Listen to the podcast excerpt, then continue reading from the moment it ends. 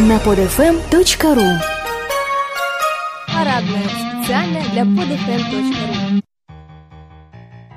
Здравствуйте, здравствуйте, здравствуйте. В эфире очередной выпуск передачи «Парадная». Мы бодры, веселы, и сегодня с нами в эфире Вячеслав Суханов. Здравствуйте, Вячеслав. Здравствуйте, с удовольствием представляю вам Феликса Сигнета.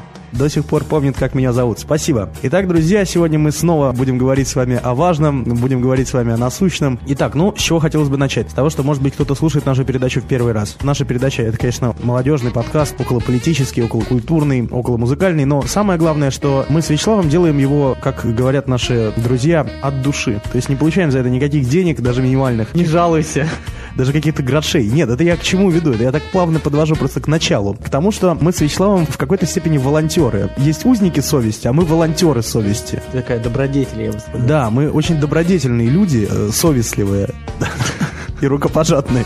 Просто к чему я заговорил о добровольцах? Такая новость к нам поступила. Андрей Исаев, представитель партии, какой же партии, как вы думаете, Единая Россия, естественно. Этот самый человек считает, что волонтерскую деятельность нужно приравнять к трудовой, то есть на полном серьезе, чтобы волонтеры получали стаж определенный, имели трудовые книжки, получали какую-то денежку за свой труд, впоследствии пенсию, льготы. Вячеслав, как вы считаете, волонтерский труд, он должен быть оплачен или нет? Волонтерский-волонтерский прям, да? Наверное, нет. Что ты имеешь в виду волонтерским-волонтерским трудом? Ну, ну, если хочешь чем-то заниматься, вот как я сейчас, да, занимаюсь, я же не беру за это денег. Я тоже не беру денег, мне просто никто не предлагает, но я бы не брал. Меня вот интересует скорее не заработная плата, а возможность получать. Волонтерствовать можно, знаешь, на улице там снег убирать. Можно. За это же тебе стаж не будет идти, правильно? А Вот. если волонтерство сделают, как мы как-то говорили, при университетах, Это называется практикой Практика. и распределением, Вот если- но это не волонтерство. я не понимаю, что они там хотят. Что хотят эти люди сделать, да? Они хотят, чтобы волонтерский труд, Да. ну, например, ухаживать за больными детьми, да, или за нищими, или, я не знаю, участие в какой-нибудь экспедиции, может быть, да? Едешь куда-либо, тебе оплачивают дорогу и питание, все, а работу, которую ты там выполняешь, ты выполняешь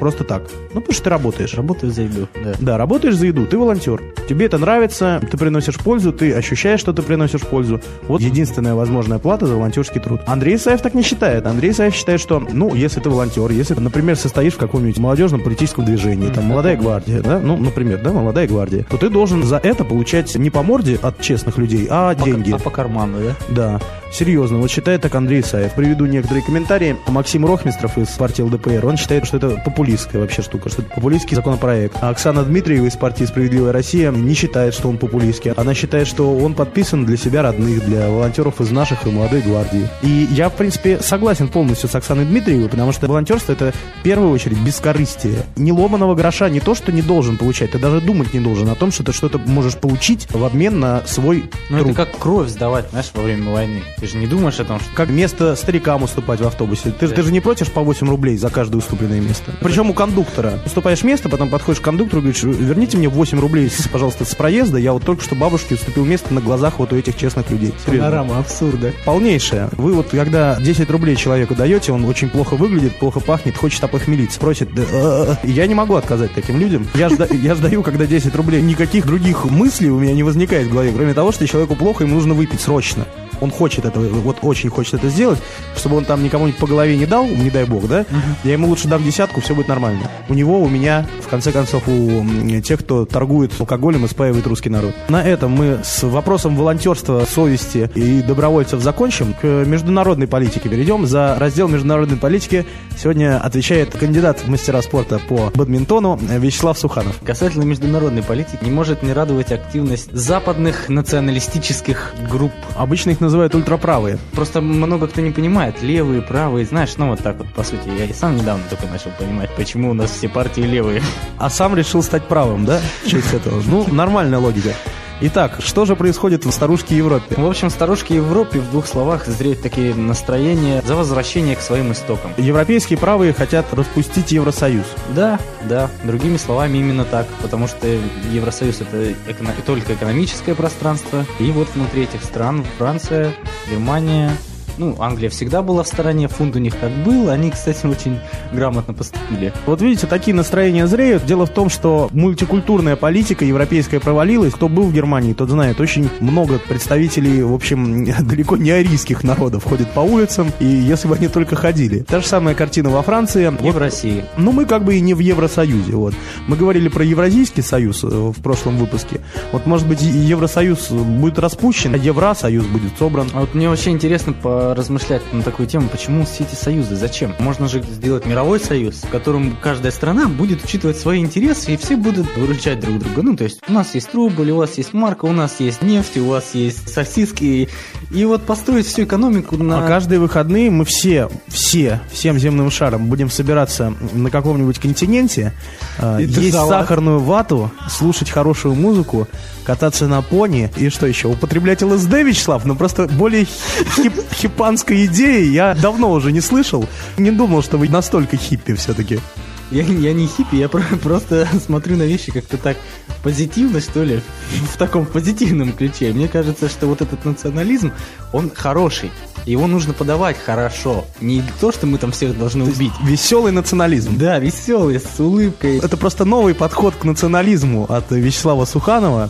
Это национализм с человеческим улыбающимся лицом и распростертыми объятиями. Надпись на футболке «Free Hugs». Всех же интересуют одни и те же вопросы во всем мире. В Америке засилие, ну там они давно сделали американская нация, там все вот олесплавили. А в- Это ты про кого? Про... Ну давай, скажи это слово. про нигеров.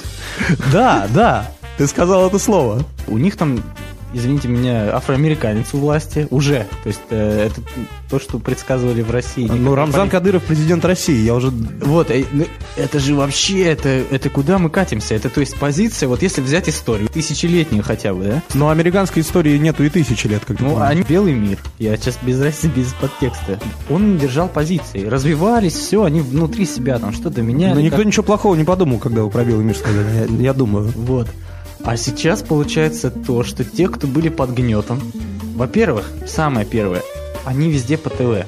Если включить MTV там или еще что-то, везде они. То есть мне неприятно на это смотреть, потому что, нет, конечно, у них классный загар и так далее и тому подобное, но а где же наши светлые... Мы что, не можем пойти на телевидение уже? То есть, ну, вы ж с ума же можно сойти. Я понимаю, Вячеслав, я понимаю. Я, на- 70 я надеюсь, ты еще не купил себе автомат и не собираешься на остров Утоя, например, или на какой-нибудь другой остров. 70 лет назад, не так давно, за убитого негра давали 20 долларов, то есть ну, платили 20 долларов штрафа. Можно было спокойно приехать, Вячеслав, отстрелять и шерифу отдать 20 долларов сказать, я их у нас в застрелил». Советском Союзе за убийство негра не давали 20 долларов. У нас нет, ну вообще. То есть это же ужасно. Сами американцы недавно, не так давно, это 70 лет. Ну, вообще, э, вы знаете, как бы ужасно не звучало то, о чем говорит Вячеслав, вообще грань между нормальным и ненормальным, законным и незаконным, она невероятно тонкая. Не так давно, в общем, в тех же самых Соединенных Штатах Америки марихуана не была сегментом мира наркотиков и мира криминала. И ЛСД тоже. Со временем что-то подпадает под запрет, а что-то нет. Ну, например, алкоголь, да, он же был под запретом в США, и су- существовали бутлегеры, которые под страхом тюремного Смертной казни. заключения и смертной казни доставляли бухло. Вы понимаете? То есть э, человек, который идет в магазин с э, кучей денег для того, чтобы напоить своих друзей, раньше он был преступником. Э, Поэтому очень тонкая грань между законным и незаконным. В нашей истории тоже были печальные годы попыток сухого закона. С одной стороны, все дико радовались, что наконец-то муж пришел с работы трезвый, а с другой стороны, люди просто начали всякую гадость пить и, в общем, варить всякую гадость и продавать всякую гадость, которую, в общем, употреблять-то невозможно, но очень хочется. И в связи с этим мы- Да, и в связи с этим мы получали еще удар по бюджету. Ну, потому что раньше у нас госмонополия все-таки была на алкоголь. Сейчас у нас с этим гораздо все проще, но при этом страшные вещи происходят, уже и шампанского ночью не купить. Вы понимаете, я недавно с этим столкнулся, э, просто общался с коллегами, мне необходимо было выпить несколько бутылок шампанского по- после заката солнца. Я считаю, что это совершенно нормально, Аллах не видит. Но э, в магазине мне было сказано, что дорогой мой, так ко мне и обратились, дорогой мой, э, к сожалению, да, к сожалению, нельзя теперь ни вина, ни шампанского купить ночью. Еще когда запретили продавать водку ночью, я говорил, к чему это приведет. Люди будут разгуливать по городу и пытаться найти алкоголь, и в итоге будут случаться всякие конфликты, драки, малоприятные вещи. А зачем это нам нужно? То есть ты считаешь, что это плохо? Что плохо? Ну, вот то, что они вот так все обрубают. Я, знаешь, вот как, я, Я, я считаю, что это неплохо, это глупо. просто у меня есть вот такая вот идея созрела, и я бы хотел ее донести до слушателей, и, возможно, ну, мы сейчас поделимся опытом. Я перебивать не буду. Не Ты буду. говори, говори. Сейчас скажу. Если уж мы ограничиваем какие-то продовольственные часы, да, на алкоголь, скажем так, запрещаем и так далее и тому подобное, то почему бы не сделать проще? Оставить пивные гипермаркеты, алкоголь изъять из других точек, которые продовольствием торгуют, и создавать нормальные, хорошие питейные заведения. Как это вообще везде было в нормальные времена, То есть, когда люди собирались, там, паб, не паб, там, рестораны, они там все-таки это могли делать. Вот вы чувствуете, что к чему сейчас ведет Вячеслав? Нормальные питейные заведения, там пивной пуч, ну все такое. Я даже, я даже знаю, кого видит Вячеслав в роли, так сказать, самого э, главного оратора немецких пивных. Видимо, себя. Нет, Вячеслав, со мной такие трюки не прокатят, если честно. Поживем, увидим, посмеемся. Продолжая мысль Вячеслава, если уж мы ограничиваем, да, продажу определенных продуктов в определенное время, я не знаю, я бы майонез тоже только по выходным продавал, потому что, ну, все-таки майонез вещь не полезная, вы знаете, уровень холестерина повышается, а мы, в конце концов, должны заботиться о здоровье друг друга. Э, То же самое касается продуктов с повышенным содержанием углеводов. Э, Поскольку большинство жителей нашей страны ведет малоподвижный образ жизни, э, я все-таки считаю, что нужно как-то ограничивать их и себя в первую очередь в употреблении продуктов, которые могут привести вас к полноте. Поговорили о здоровье нации, теперь пора переходить к музыке, которая будет звучать в сегодняшнем нашем выпуске. И, разумеется, расскажет о ней Вячеслав Суханов. Спасибо, Феликс.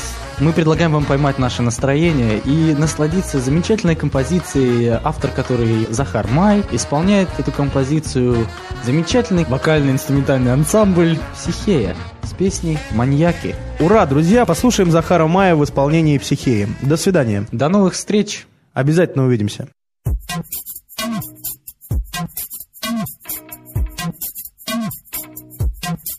Мне повезло сегодня. Меня никто не трогал аж до двери Я простоял всю дорогу у двери В незанятый ментами тамбур. Не спавший злой и потный. Абонемент хэсил рефери. Худой студент в ТСке Амотри хз, зачем он тем ментом был там за холмом течет река За рекой